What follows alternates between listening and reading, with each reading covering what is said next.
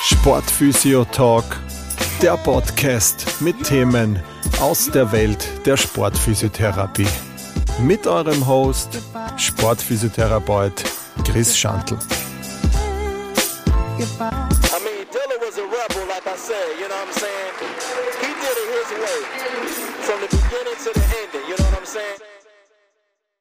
Ja, hallo, schön, dass du dabei bist bei einer neuen Folge des Sportphysio Talks.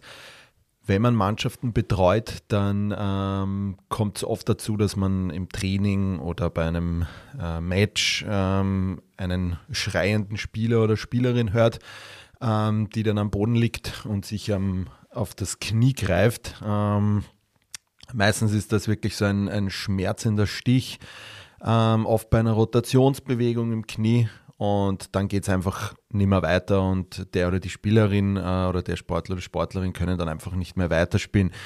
Oft ist dann ein äh, Meniskusproblem oder eine Meniskusläsion ähm, eine sehr häufige Verletzung im Sport, ähm, gerade bei Sportarten, wo jetzt Rotationsbewegungen oder starke Richtungswechsel beziehungsweise einfach, wo das Knie generell stark äh, inkludiert ist.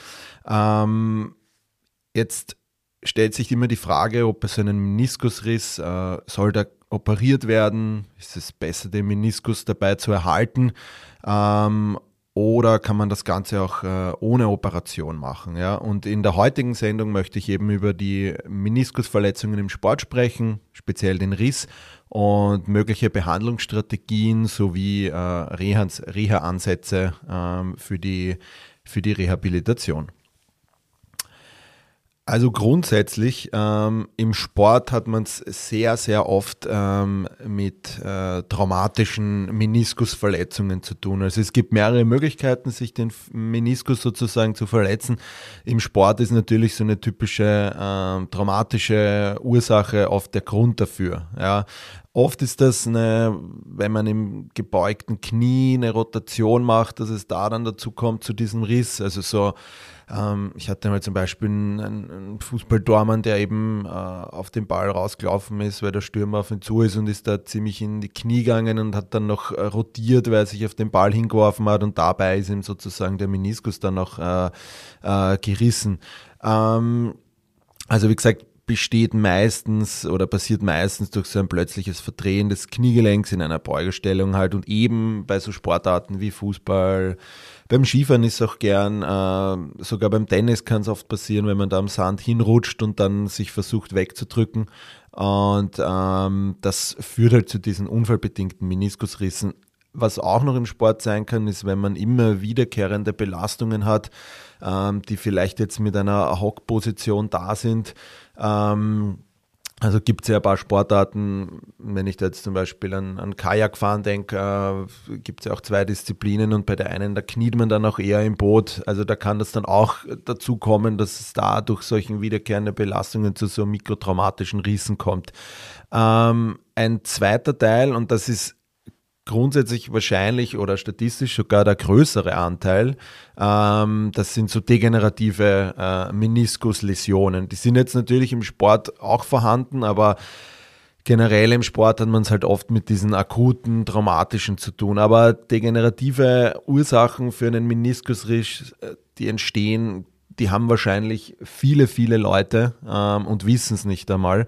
Ähm, die entstehen einfach aufgrund äh, altersbedingt, äh, womöglich auch Überbelastungen vom Kniegelenk ständig. Ähm, so wie Übertraining oder eben jetzt auch, wenn man viel auf den Knien arbeitet und da zu tun hat, kann es einfach dazu kommen, dass dieser, dieses Meniskusgewebe sozusagen einen degenerativen Prozess äh, einnimmt und dann kann es dazu kommen, dass da auch eine Verletzung auftritt. Ähm, die dritte Ursache ist sozusagen äh, ja, eine genetische, anatomische, also wenn man jetzt zum Beispiel eine starke Obereinstellung hat, ja, dann wird natürlich äh, der Innenmeniskus äh, anders verteilt, äh, anders belastet, als wie zum Beispiel da ähm, Außenmeniskus, ja, und der zeigt dann einfach oft recht früh schon deutliche Abnutzungserscheinungen, die dann in weiterer Folge zu einem Meniskusriss auch führen können. Ähm, und dann gibt es noch ein paar äh, Besonderheiten, so einen Scheibenmeniskus, äh, der auch einen Meniskusriss begünstigen kann. Ja.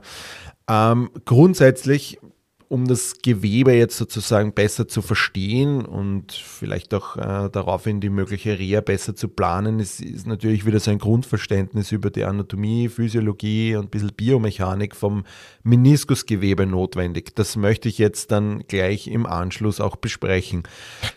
Ähm, Meniskus viele, viele kennen den Meniskus und, und wenn man den, wenn man das hört, dann denkt man natürlich sofort an das Kniegelenk.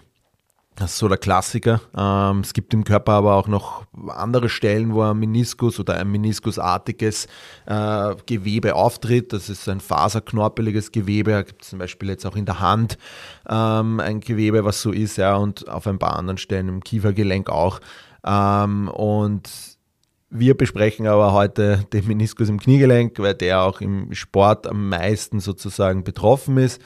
Und das möchte ich jetzt dann anatomisch ein bisschen näher erklären, was das für Gewebe ist und damit man da auch ein bisschen weiß, was dann für die Rehabilitation oder für die Heilung dann auch, auch ganz wichtig ist. Ja. Ähm, also grundsätzlich sind, sind die Menisken sind so, muss man sich so eine keilförmige Struktur vorstellen, die ja zwischen den Gelenkflächen des Oberschenkels, Knochen und des Schienbeins liegen.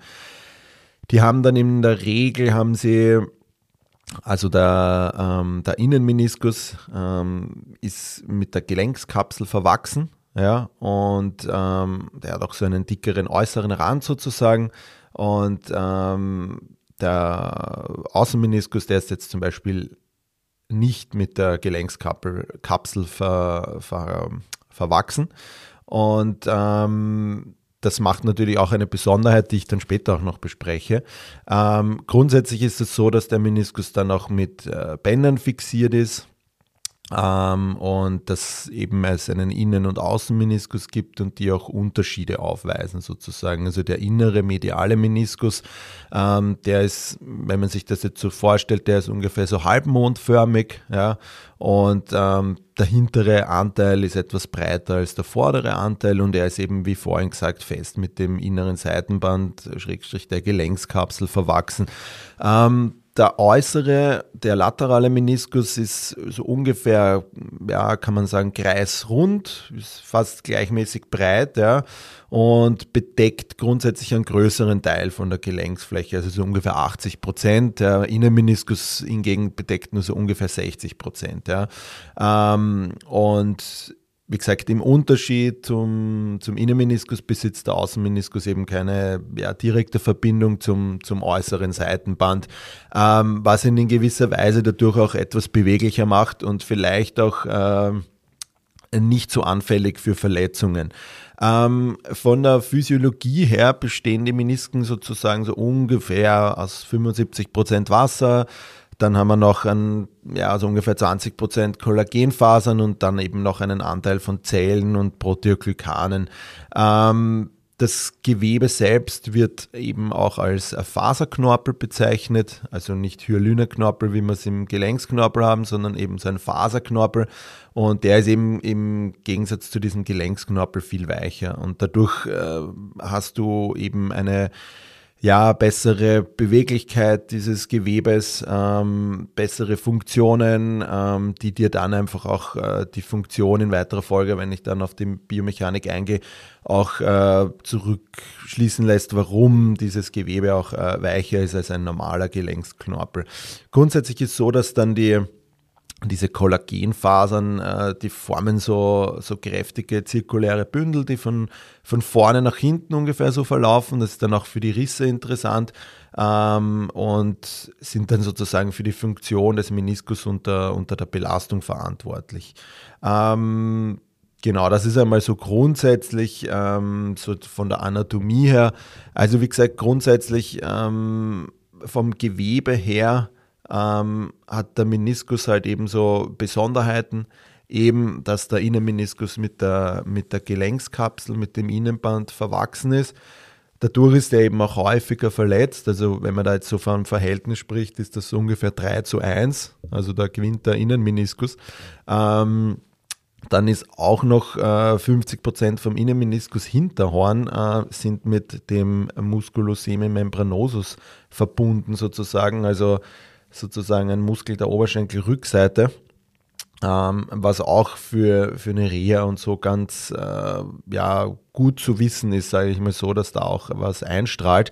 Ähm, anatomisch gesehen, was da auch noch äh, von der Physiologie spannend ist, ist, dass der, Mus äh, dass der Meniskus, äh, man hat das sicher schon oft einmal gehört, dass der so unterschiedliche Zonen hat. Also man spricht davon Zonen, die sozusagen durchblutet sind eine zweite Zone, die eigentlich so ja, halb durchblutet, dann aber auch wieder nicht und eine Zone, die, die gar nicht durchblutet ist, die sich da eher durch Diffusion ähm, versorgt. Das heißt, die Menisken besitzen sozusagen so ein spezielles Gefäßversorgungssystem, ähm, was auch quasi im großen Maße dann auch die Fähigkeit zur Regeneration und Heilung auch wieder bestimmt.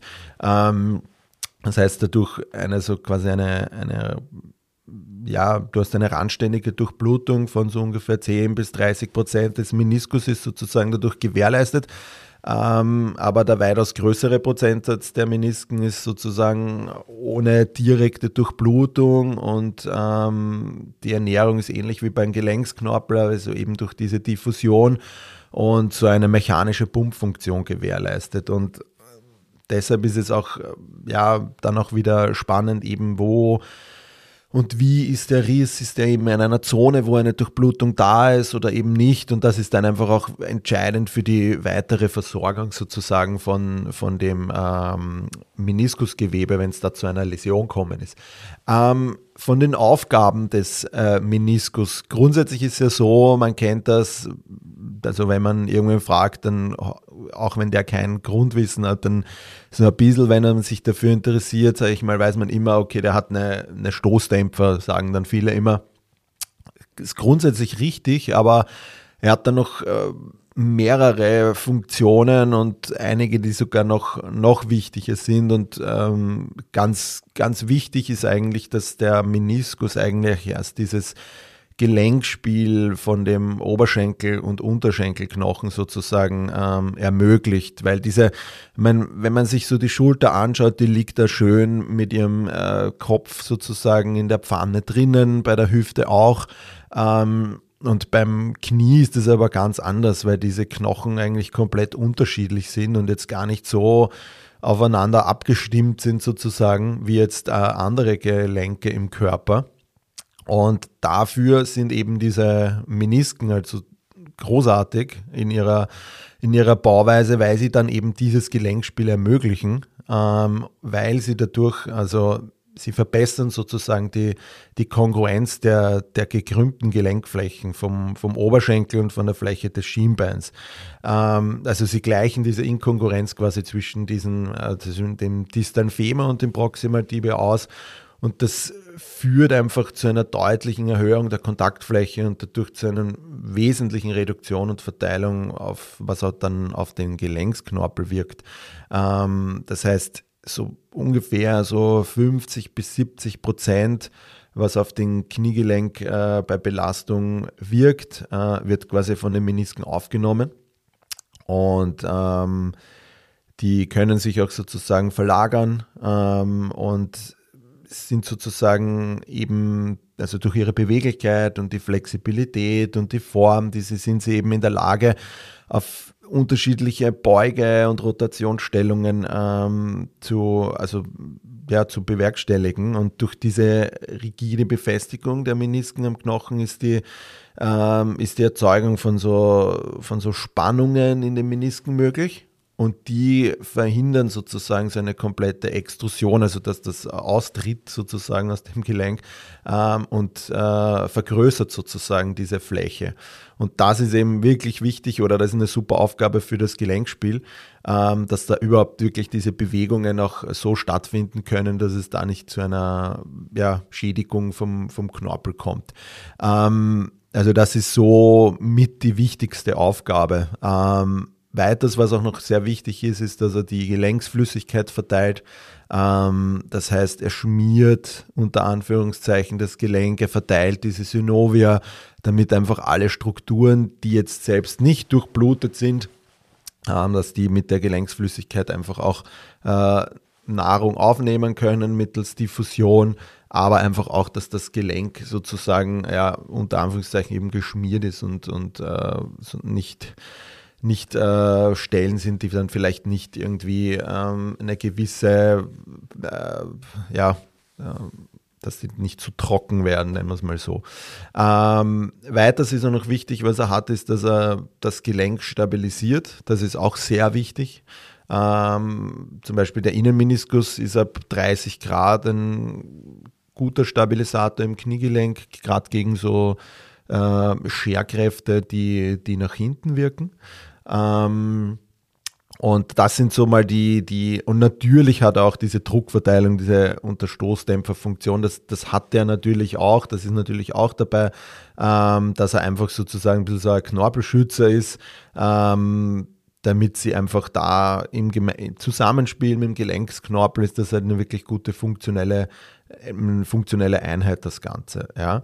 Ähm, also wie gesagt, das sind jetzt einmal so grob die, die Aufgaben. Also man sieht schon, der ist nicht nur Stoßdämpfer, sondern er hat da schon eine, eine wichtige, äh, mehrere wichtige Aufgaben, was auch dann wieder wichtig ist für weitere Behandlungen, kommt es zu einer OP, kommt es zu einer Entnahme vom Meniskus oder einer Teilentnahme von Meniskusarealen ähm, oder versucht man das Ganze auch zu, zu erhalten. Ja? Ähm, das ist so, sind so die, da ist einfach ganz wichtig, dass man einfach auch weiß, okay, das, was die Aufgabe ist und ja.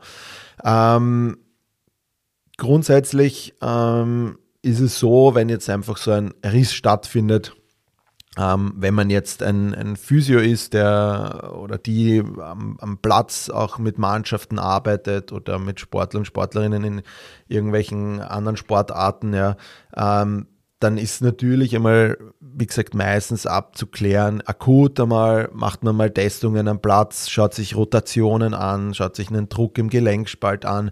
Auch das Feedback vom Sportler ist ganz wichtig.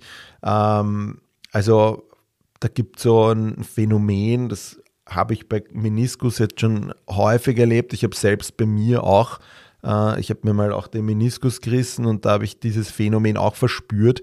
Ähm, und zwar im Moment, das ist natürlich jetzt immer, es kommt immer auf die Situation drauf an, aber im Moment, äh, nachdem der Riss da stattgefunden hat, ähm, habe ich so damals auch so Sternchen gesehen. Ja? Also das klingt jetzt vielleicht ein bisschen lustig, aber habe das schon von, von einigen Sportlern auch als Feedback bekommen, dass die dann nachher so, wie wenn sie man kennt das vielleicht, wenn man einen Kopfstand macht und sich dann schnell wieder umdreht und dann so ein bisschen so äh, Punkte sieht. Ja? Ähm, ungefähr so, also man so Sternchen sieht, unter Anführungszeichen, ähm, das geben Sportler oder Sportlerinnen dann auch oft an. Und das ist im Zusammenhang mit Meniskusverletzungen häufiger der Fall. Ja?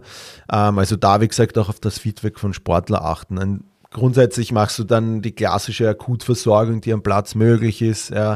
Äh, wenn da wirklich Schmerzen sind, dass du das dann einfach mal runterkühlst für, ein, für einen kurzen Zeitraum und dann in der Kabine einfach auch genauere Tests zum Beispiel auch machst, äh, je nachdem wie der Schmerz, äh, äh, wie der Schmerzgrad gerade ist, kannst du von bis, also entweder du machst nur äh, Übungen auf der Liege, ähm, eher im passiven Bereich oder was auch eine ganz interessante Sache ist, dass man so Nordic Hamstring Curls machen lassen kann, wenn es geht natürlich von Schmerz her und die sind oft, wenn man einen Meniskusriss hat, auf der betroffenen Seite oft dann da gar nicht durchzuführen, weil das so schmerzhaft ist. Und wo man wieder bei dem sind, dass ja der ein Teil der Oberschenkelrückseite in den Meniskus auch einstrahlt. Und wenn das natürlich der genau der Betroffene ist, dann kann es da einfach dazu kommen, dass man die einfach auch nicht machen kann, weil die dann so schmerzhaft sind.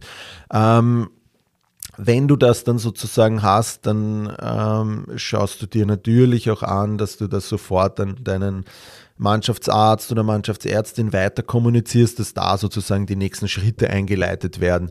Ähm, grundsätzlich ist dann immer so, macht man dann noch eine genaue Diagnostik auch. Ähm, also da gibt es einfach genauere äh, Meniskustests auch noch. Ähm, ich werde es jetzt nur namentlich, das sind McMurray-Test, dann gibt es einen Gelenkspalt-Druckschmerz, der Apple Grinding-Test, der Tesla-Test, dann gibt es auch noch so ein Bouncing-Phänomen.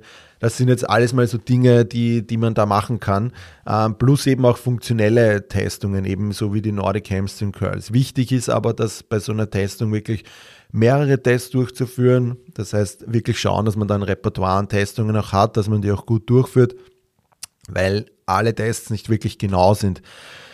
Weil, wie wir vorher erwähnt haben, ist ja eine Zone des Meniskus nicht durchblutet, das heißt, dort sind auch keine Nerven, das heißt, keine Innovation da. Immer wo ein Gefäß, wenn kein Gefäß ist, ist meistens auch oder so gut wie nie ein Nerv da.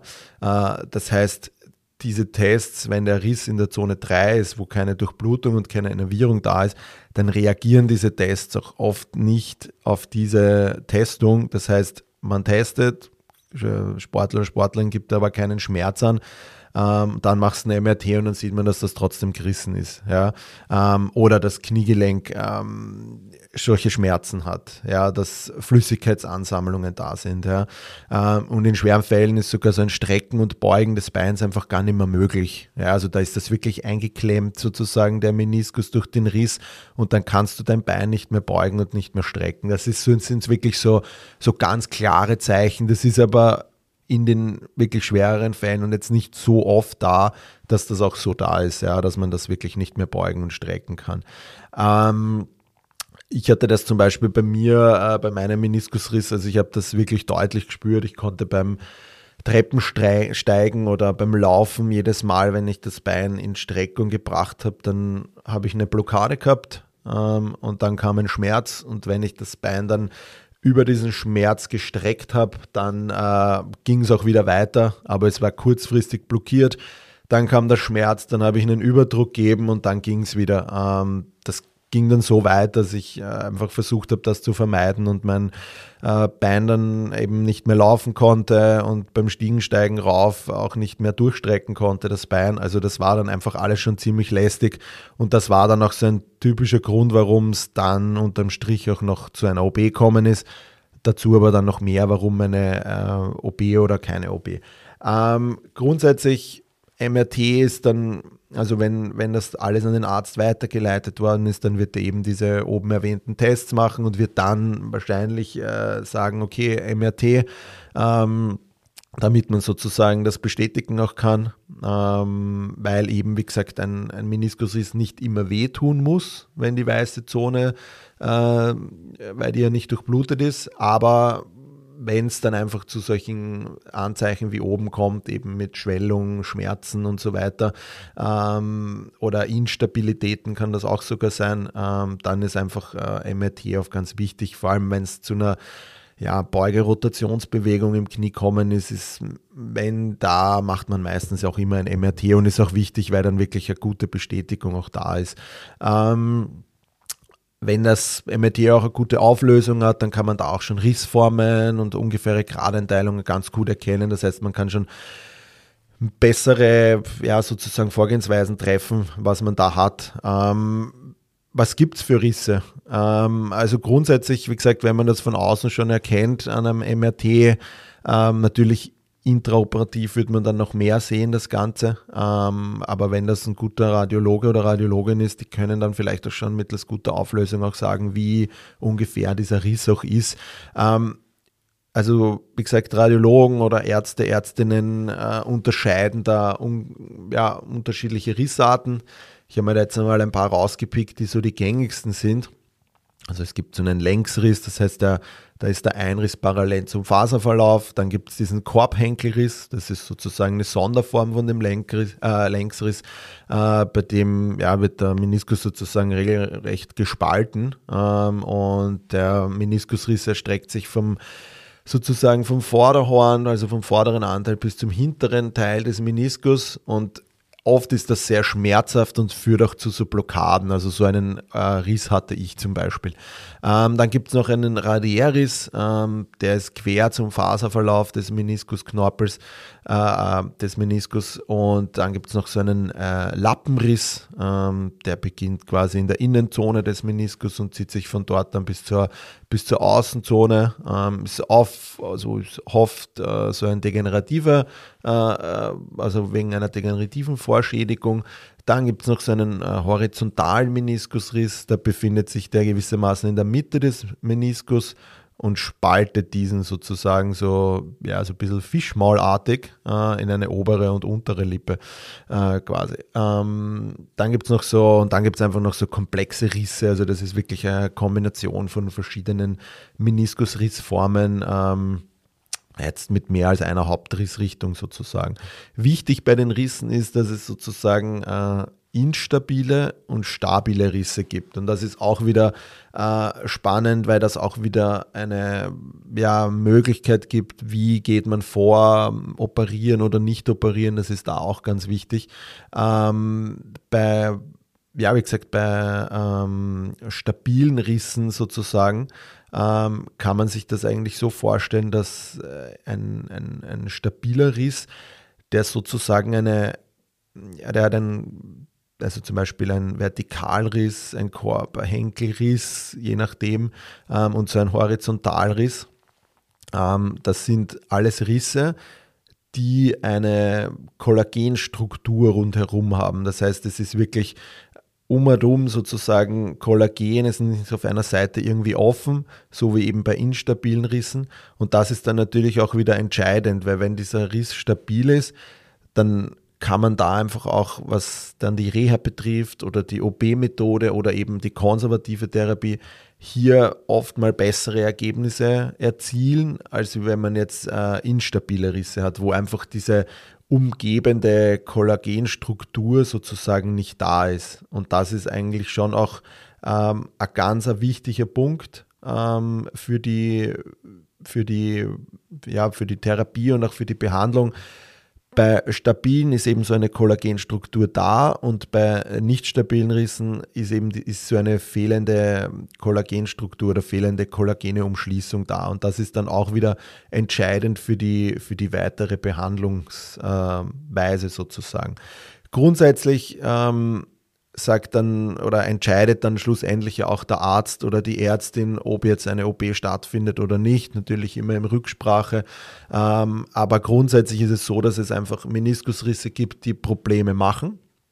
Dann gibt es aber auch wieder welche, die keine Probleme machen. Und die, die keine Probleme machen, die sind ähm, oft nicht gar nicht bemerkbar. Also ich habe jetzt zum Beispiel einen, einen, einen Sportler, der hat ein Knie-MRT gemacht, weil er ähm, Probleme hatte oder weil er sich das Knie verdreht hat und da irgendwie oder einen Schlag am Knie, ich weiß jetzt gar nicht mehr, was der Grund war. Auf jeden Fall ist dort ein, ein Meniskusriss angeführt im, im MRT, aber er spürt den nicht, er macht keine Probleme, er hat keine Instabilitäten im Knie, keine Schwellungen, keine Schmerzen, keine Blockade und so weiter und so fort. Somit ist da einfach eine OP auch nicht notwendig, ähm, weil sie ihn einfach nicht stresst. Auch in seiner Sportart, die er macht, hat er da einfach kein Problem. Ähm, das heißt, wenn dieser Riss stabil ist und einfach keine Schmerzen, keine Probleme verursacht, dann ist hier auf jeden Fall eine, eine ja, konservative oder eine Therapie oder eine Reha ohne Operation möglich und auch auf jeden Fall sinnvoll, das zu machen. Wichtig, wenn man das dann macht, eine, also wenn man keine OP macht, dann ist es einfach wichtig, dass man schaut, dass, dass man gute, eine gute Reha hat, wo wirklich alle Punkte abgehakt werden sozusagen. Das heißt, Mobilisation, einfach, dass das Gelenk durchbewegt wird, ja, dass eine Muskelkräftigung stattfindet von der kompletten Beinmuskulatur, dass äh, die physiologischen Reize auch stattfinden, die vielleicht ein Meniskus auch braucht mit Druck und Zug, dass man das auch berücksichtigt. Ja. Dann ganz wichtig ist auch, wenn man nicht operiert, dass man da einfach eine gute Education an den Patienten und Patientinnen gibt, ja, dass man einfach gewisse Dinge jetzt vermeiden soll, ja, also so ganz langes Sitzen und so weiter, ja, dass man da versucht, immer wieder das Knie auch durchzubewegen, einfach, dass es da zu einer guten Versorgung kommt von den ganzen Meniskusarealen. Ja. Ähm, grundsätzlich, ähm, was man vielleicht auch noch sagen muss, ist, dass äh, so eine konservative Therapie, man sagt auf zwölf Wochen probiert man das einmal, also wenn das jetzt auch vielleicht mit Schmerzen einhergeht, mit leichten, äh, mit einer Schwellung oder so, ähm, wo es jetzt nicht so hundertprozentig ist, ja, dass man sagt, okay, man probiert jetzt trotzdem einmal zwölf Wochen ähm, eine äh, konservative Therapie, also ohne OB dem ist nichts entgegenzusprechen. Also das ist definitiv auch eine gute Sache, das äh, zu machen und zu probieren.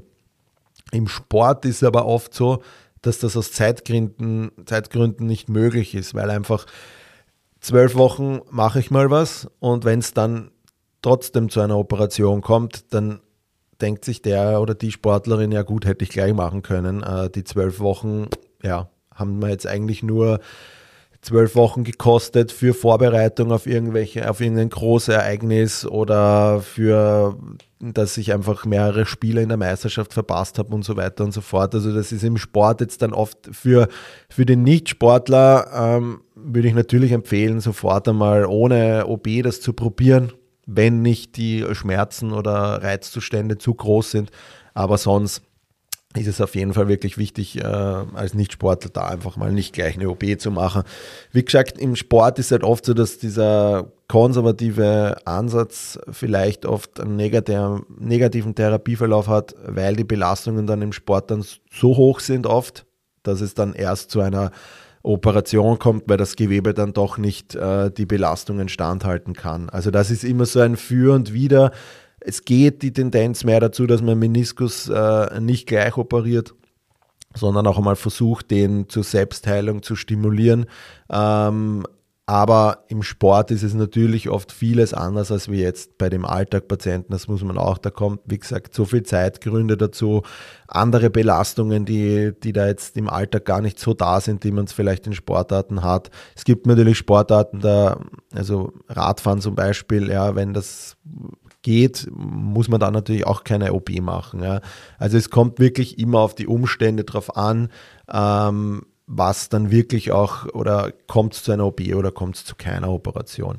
Ähm, wenn jetzt sozusagen dann die Entscheidung fällt, ähm, OP oder keine OP, ähm, äh, wenn es jetzt dazu kommt, dass es eine OP gibt, ähm, dann gibt es zwei Möglichkeiten dafür. Also es gibt einerseits diese Meniskus äh, naht sozusagen. Also dass man äh, versucht, den Meniskus zu erhalten und einfach wieder zu äh, fixiert das Ganze äh, mittels Nähten. Und ähm, dann gibt es auch noch die Möglichkeit, dieses äh, Stück, was verletzt ist, wegzuschneiden. Ähm, und darauf möchte ich jetzt dann auch noch näher eingehen.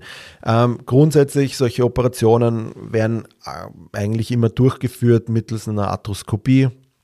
Das heißt, der Arzt macht zwei Haut oder die Ärztin macht zwei Hautschnitte, kontrolliert dann mal das Knie mit einer Kamera und verschafft sich sozusagen mal einen, einen Überblick, ähm, wie es da drinnen gerade ausschaut, testet meistens auch noch die ganzen anderen Strukturen, Kreuzbänder und so weiter, ob das alles stabil ist. Ähm, und dann ist oft so die Entscheidung, ähm, wenn er daneben sieht oder die Ärztin daneben sieht, okay, ähm, Meniskus ist dort und dort verletzt, schaut so aus, ja, dann ein, natürlich spricht man das oft vorher ab, aber oft kommt es dann im OP dann auch oft noch zu der Entscheidung, dass man vielleicht diesen Teil doch wegnehmen kann äh, oder wegnimmt, weil es einfach nicht zum Erhalten geht, weil das einfach dann ein, eine Zone ist, die nicht durchblutet ist. Ähm, kann aber auch umgekehrt sein, dass man sagt, okay, das ist eine Zone, der ist in eine Zone, wo man vielleicht nur ein kleines Stück entfernt, aber den Rest dann näht, weil es einfach eine gute Heilung da ist. Und da ist definitiv auch so die, äh, die Intention dahinter, dass man das natürlich auch versucht zu erhalten, das Gewebe. Ähm, Wenn es jetzt zu einer Teilresektion kommt, ähm, gibt es da so einen äh, Leitsatz, den Ärzte oder Ärztinnen da oft haben, ist, dass man so wenig wie möglich, so viel wie nötig äh, wegnimmt sozusagen ähm, weil natürlich jede Entnahme von einem Meniskusgewebe auch Einfluss auf die Stabilität des Kniegelenks hat, eben auf dieses erwähnte Gelenkspiel äh, und so weiter. Und das ist einfach da auch wichtig ähm, und das bedenken die Ärzte da auch mit, dass man da nicht äh, viel wegnimmt, sondern einfach versucht nur wirklich das, was wirklich nötig ist. Ähm, das ist jetzt eigentlich operativ von der, ähm, von der Meniskus-Teilresektion. Also wie gesagt, da werden dann noch die, äh, das Meniskusgewebe, die Wundränder geklettet ein bisschen. Ähm, ich gar nicht so näher darauf eingehen. Das ist jetzt nicht mein Gebiet. Das, das ist natürlich spannend, wenn das ein Arzt oder eine Ärztin natürlich genauer erzählt. Ähm, aber grundsätzlich ist das, was so die Teilresektion, also eigentlich jetzt ganz banal unterbrochen, du schneidest das kaputte Stück weg, schaust, dass du da wieder eine halbwegs gute Form hast, indem du die Ränder da so ein bisschen auslegst und ähm, ja, dann macht man das Ganze wieder zu und dann war es das eigentlich auch schon wieder. Also ganz kurze Operation. Ich glaube, das geht sich innerhalb von 20 Minuten aus wahrscheinlich, ähm, was ja auch gut ist, dass das Kniegelenk dann nicht so lange äh, diese Operations äh, hat, auch sozusagen. Wenn es jetzt zu einer Meniskusnaht kommt, ähm, dann ist das auch wieder so, dass man sich das dann sollte sich der Operateur oder Operateurin das Meniskuswebe legt das quasi wieder in die Form hin ähm, und schaut, ähm, dass das einfach wieder so darlegt, wie es anatomisch auch ist.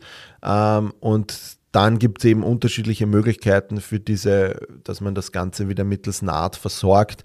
Ähm, ich möchte da nur überblicksmäßig kurz eingehen. Wie gesagt, äh, Schuster bleibt bei deinen Leisten ist jetzt nicht meine, meine Technik, also meine, mein Wissen oder meine Expertise hier über OP-Methoden zu sprechen. Wie gesagt, ich möchte es nur ganz kurz erwähnen. Also es gibt diese All-Inside-Nahttechnik, ähm, dann gibt es eine Inside-Out-Nahttechnik, eine Outside-In-Nahttechnik. Ähm, was ich nur sagen kann, ist, dass wenn ich, äh, oft lese ich einfach so die All-Inside-Technik, das dürfte, glaube ich, unter den Operateuren und Operateurinnen gerade so das, äh, ja, die, die Standardmethode auch ein bisschen sein. Da hat man einfach so ein Fadenmaterial und so Ankerplättchen, so eine Fast-Fix-Sache. Ähm, und das ist, wie gesagt, die am häufigsten angewandte Technik. Ähm, und lese ich am meisten oder habe ich viele Patienten, die das haben, ist diese Technik auch angewendet. Ähm, aber wie gesagt, Operation ist, ist Arzt, Ärztin, da will ich jetzt dann gar nicht auch äh, näher drauf eingehen. Ähm, Genau, das ist jetzt eigentlich grundsätzlich einmal, was, was jetzt so das Operative betrifft, also was wirklich im OP-Raum passiert. Ähm, dann Rehabilitation, das äh, Spannende sozusagen. Ähm, da ist jetzt auch so, dass sich natürlich die Meniskus-Teilresektion schon stark von einer Meniskusnaht sozusagen unterscheidet. Also bei einer Meniskus-Teilresektion ist es wirklich so, dass du eigentlich, ähm, wie gesagt, ein operiertes Knie hast, wo jetzt aber kein Gewebe per se mehr heilen muss, bis jetzt auf Haut und Kapsel, dass die natürlich diese Hautschnitte und der Kapselschnitt natürlich auch passiert. Ähm, das muss natürlich wieder heilen. Das heißt, das Knie muss in erster Linie mal wieder reizfrei werden. Das heißt, Schwellung weg, Beweglichkeit wieder da, die äh, äh, Haut muss heilen und so weiter und so fort. Das heißt, das ist sozusagen diese oberste äh, sozusagen oberste Ziel in den ersten, in den ersten Tagen bis Wochen, ja, dass man das Knie einfach reizfrei hat. Und dann geht es eigentlich relativ schnell. Also man schaut dann wirklich, sobald das Knie belastbar ist mit all den äh, Reizen, die es hat, ähm, dass man dann einfach schaut, Kraftaufbau, äh, Stabilität, dass man da alles reinbringt, Beweglichkeit. Ähm, das geht oft rasch. Ja, also es gibt wirklich Leute, die nach drei Wochen dann wieder voll einsatzfähig auch sind. Ja, ähm, also die wirklich sagen, nach drei Wochen es fühlt sich alles gut an. Also wenn die OP wirklich kurz war, wenn das nur ein kleines Stück war, dann geht das einfach ziemlich rasch. Also ich glaube sogar in der, in der englischen Premier League ist es oft so, dass die Spieler, wenn sich die am Sonntag den Meniskus verletzen, die werden operiert gleich am Sonntag, das wird rausgenommen und der spielt nächstes Wochenende wieder. Ähm, ob das jetzt natürlich gut ist, ist natürlich die andere äh, Seite. Also ich sage immer so, vor drei Wochen würde ich persönlich niemanden, auch wenn sich der gut äh, präsentiert, würde ich den nicht zurückschicken. Einfach aus dem Grund, weil durch die OP ähm, diese ganze Gelenksflüssigkeit, diese Synovia rausgespült wird, es kommt Sauerstoff ins Gelenk rein. Ja. Das heißt, du hast einfach keine, keine gute ja, Versorgung für den Knorpel eine Zeit lang. Ja. Und das ist halt schon eine ja, wichtige, wichtige Komponente für mich auch. Und deshalb sage ich da, nach vor drei Wochen schicke ich niemanden zurück ähm, weil es mir einfach aus, aus anatomischer Sicht äh, wichtiger ist und physiologischer Sicht. Ähm, grundsätzlich ist es so, dass ich sage jetzt einmal so einen Zeitraum von ja, vier bis acht Wochen. Ja, also das ist so ein Zeitraum, der oft ja, ganz gute, wenn wirklich alles gut verläuft, ja, sage ich einmal, kann man nach vier bis acht Wochen auf jeden Fall oft sogar schon früher, wie gesagt, sagen wir drei bis, bis acht Wochen, unterschiedlich, je nachdem, wie ist einer Profisportler, Sportlerin oder muss der dann auch noch 40 Stunden Arbeit nehmen. Ja, das macht natürlich dann einen Unterschied. Aber wie gesagt, grundsätzlich ist es wirklich eine, ja, zuerst einmal Knie-Akutversorgung, reizfrei bekommen, Kraftaufbau, Stabilität und einfach wieder ranführen an den Sport. Und geht in der Regel sehr schnell oder mit guten Erfolgen, wenn man richtig Ansätze hat, äh, weil der Muskel auch nicht so stark abbaut nach dieser kurzen OP, weil man eigentlich sofort belasten kann, man kann sofort draufsteigen, man geht da in der Regel oft in der Früh ins Spital und geht mittags gleich wieder nach Hause und ohne Krücken und so weiter. Also wie gesagt, ähm, grundsätzlich eher so eine Sache, damit man äh, arbeitet gegen, gegen die ganzen Reize im Knie, die da da sind. Ähm, bei einer Meniskusnaht schaut das Ganze schon wieder ganz anders aus. Ähm, bei einer Meniskusnaht ist es so, gleich einmal vorweg, dass es grundsätzlich keine übereinstimmende Vorgabe für eine Nachbehandlung gibt. Also es gibt äh, Nachbehandlungsempfehlungen, aber es gibt jetzt nicht so diese eine ja, Vorgehensweise, die man hat, ja, weil es einfach auch da ähm, unterschiedliche Faktoren zu tragen kommen sozusagen. Es ist nämlich schon ein, ein Unterschied eben, ob ein stabiler Riss mittels Naht versorgt wird, also wie, wie zu Beginn auch erwähnt, oder ob das ein instabiler Riss ist. Bei einem stabilen Riss kann man schon ein bisschen eine progressive Reha ähm, angehen sozusagen und bei einem instabilen Riss ist es eher eine restriktive Reha. Ja? Ähm, was auch noch wichtig ist, ist, dass natürlich eine, dass die, also für mich ist es immer ganz wichtig, dass die genaue Lokalisation bekannt ist. Also ist es eine, eine kapselnahe Naht, ist es eine kapselferne Naht, ist es eine Naht im Hinterhorn, ist es eine Naht im Vorderhorn, ja, und so weiter und so fort. Oft steht nur Naht Innenmeniskus oben, also da wirklich auch nachfragen, wo, wo war das genau, weil es einfach auch dann für die, für die Reha dann auch entscheidend ist, wenn man weiß, was der Meniskus ja dann auch für Bewegungen hat, dass man das dann auch gewissermaßen für einen Zeitraum vielleicht vermeidet und in späterer Folge dann auch vielleicht stimuliert äh, mit gewissen Bewegungen, damit man dieses Gewebe dann sozusagen auch ähm, bestmöglich therapieren kann auch. Ähm, grundsätzlich ist es dann eben so, was bedeutet progressiv und restriktiv. Also in den meisten Fällen ist es wirklich noch immer so, ich merke, dass langsam aber doch ähm, es anders wird von der Nachbehandlung, auch was die Vorgabe vom Operateur betrifft. Natürlich ist das immer das, an das wir äh, Physio, Sportphysio uns auch halten. Der Operateur sieht das Knie, der sieht das Gewebe, ähm, der kann das einschätzen, wo, wie, was ist wichtig in den nächsten Wochen für das Gewebe. Das heißt, an diese Vorgaben, daran halten wir uns. Ähm, aber ich glaube, es ist auch wichtig, wir Physios und Sportphysios sind die Experten, was die Reha betrifft. Ähm, das heißt, wenn wir eine gute Ausbildung haben, wenn wir uns ständig weiterbilden, wenn wir Dinge hinterfragen, wenn wir uns interessieren für Dinge, ja, dann werden wir auch die bestmögliche Therapie machen, wenn wir uns an Evidenz halten, wenn wir uns an Erfahrung halten, an Expertise. Ähm, da sind wir wieder bei diese drei E's, was bei so einer Verletzung ganz wichtig ist, ja, ähm, dann bin ich der Meinung, kannst du auch nichts falsch machen. Ja? Ähm, und was ich mit dem Umdenken gemeint habe, ist, dass es halt oft jetzt schon ist, dass ich oft äh, Vorgaben habe, dass die Leute bei einer Meniskusnaht gleich eine sofortige Teil- oder Vollbelastung haben und auch keine Bewegungslimitierung. Das ist eben oft bei so stabilen Rissen der Fall, wenn eben so ein kollagenes Gewebe da ist. Ja. Ähm, wie gesagt, wenn das natürlich so ein instabiler Riss ist, ja, ähm, dann ist eh klar, dass man da eher mal wirklich die ersten vier Wochen voll respektiert, diese Fixation wirklich nabig ausheilen lässt, ja, ähm, damit man da einfach keinen, keinen Stress auf diese Naht bringt und dass die da sozusagen einheilen kann. Ja. Aber wie gesagt, grundsätzlich ähm, progressiv versus restriktiv sozusagen. Das heißt, ähm, progressiv so ein bisschen als Richtwert Innenmeniskus, Vertikalrisse kann man oft progressiv behandeln, weil so eine kollagene Struktur da ist.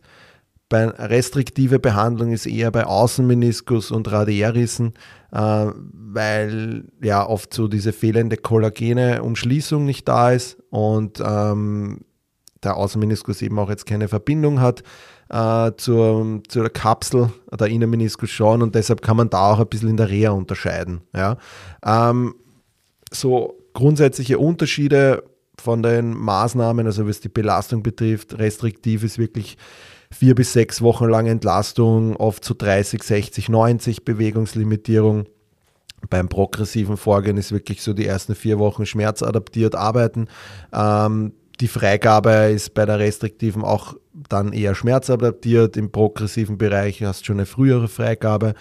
Beim restriktiven hast du diese Bewegungslimitierung, beim progressiven hast du eben oft keine Orthese ja, und äh, hast sofort äh, ja, eine freie passive Mobilisation sofort. Ähm, und du hast als Limitationen ist sozusagen oft so 90 Grad für drei Monate, ja, also dass du da nicht in so eine tiefe Hocke gehst, belastend und bei der progressiven kannst du das eigentlich sofort machen. Ja.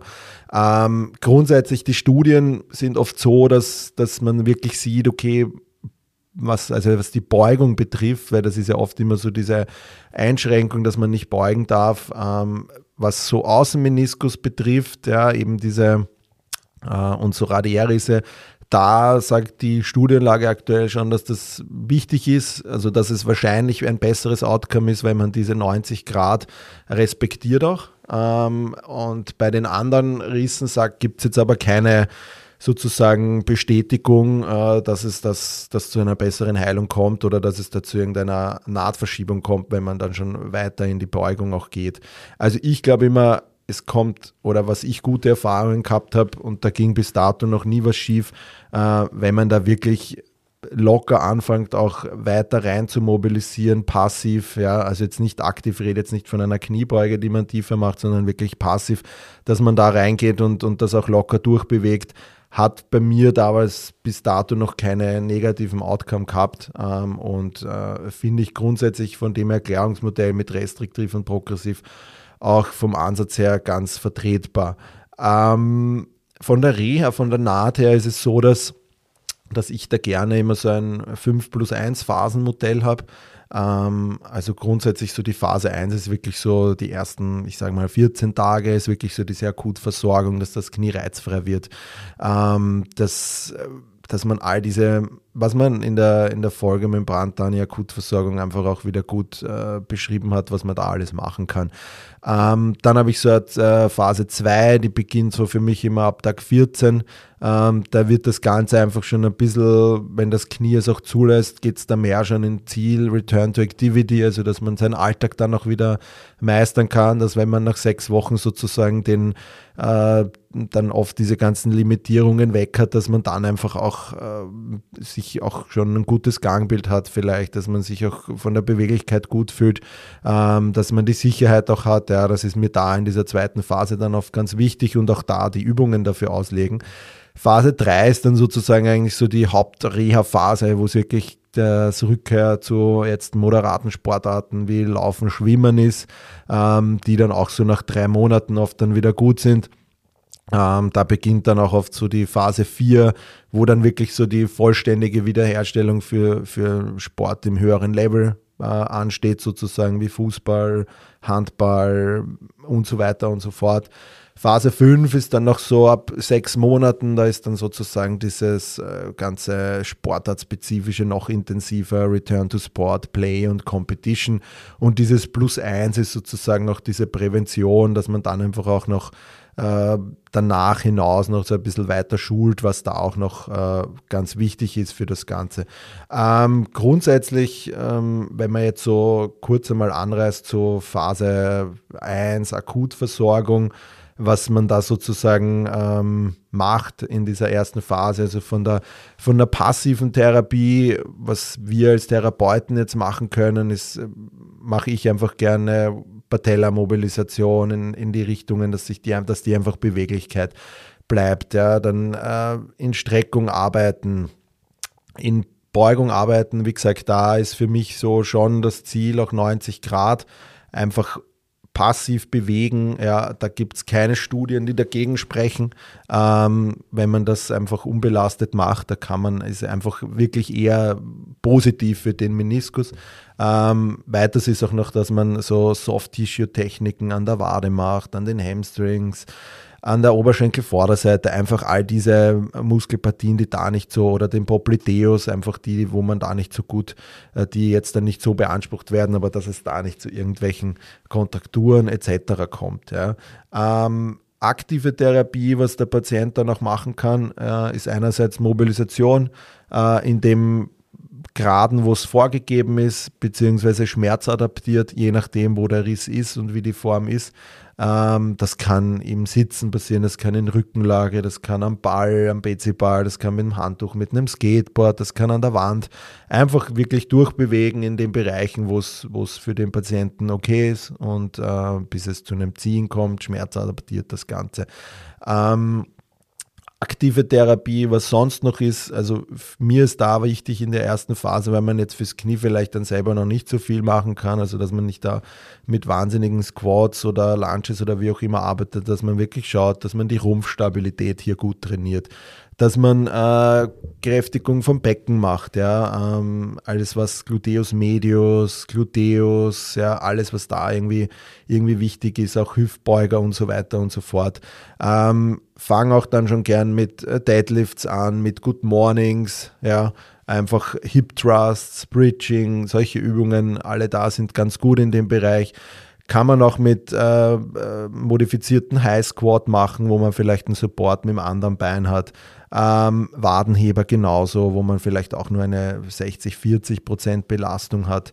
Ähm, den Schienbeinmuskel, ja, also alles, was da irgendwie möglich ist, was irgendwie keinen Stress jetzt oder keine ähm, ja, negativen Einfluss hätte auf die ganze Wundheilung von, von der Meniskusnaht. Ähm, also man kann schon viel machen und das ist oft so, dass man oft hört, ja, in den ersten sechs Wochen kann man eh nichts machen. Ähm, Finde ich nicht, gerade im Gegenteil, da kann man wirklich viel machen. Äh, da kann man echt viel rausholen, was einem später für die Reha dann wirklich, wirklich entscheidend auch was bringt. Ähm, was die Ausdauer betrifft, man kann, man kann auf dem Ruderergometer gehen, dass man das sozusagen das operierte Bein nebenbei herschleift. Man kann am Ergometer gehen, wenn man den Sitz und die Pedale gut einstellen kann. Da kann man auch mit der nicht operierten Seite ein bisschen mehr treten. Ja.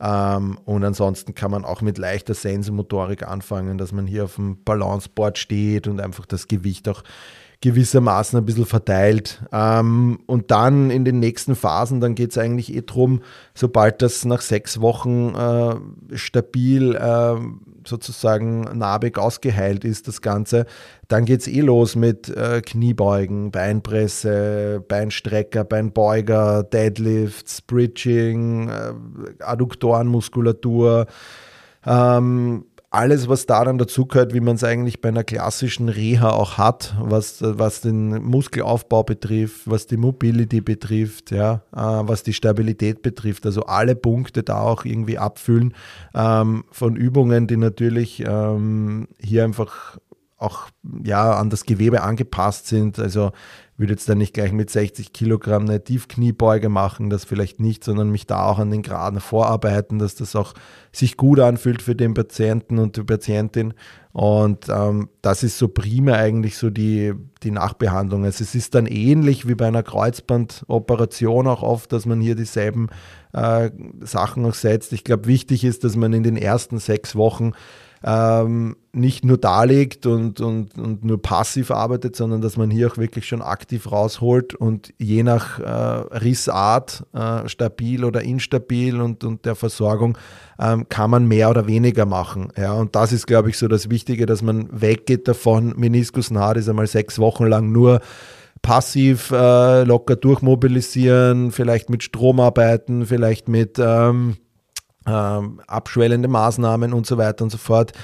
Man kann auch schon mehr machen, was so Kraft betrifft und so weiter und so fort. Also das ist, darf man nicht immer vergessen. Also wie gesagt, wichtig ist dieser Unterschied zwischen progressiv und restriktiv, dass man hier einfach auch weiß, okay, wohin geht die Reise, was ist gemacht worden, ja, und nicht einfach nur, weil man vor 10, 15 Jahren gesagt hat, Meniskusnaht ist einfach immer Rückstellung, da kann man nicht mehr machen, sondern auch wir entwickeln uns weiter, die OB-Methoden entwickeln sich weiter.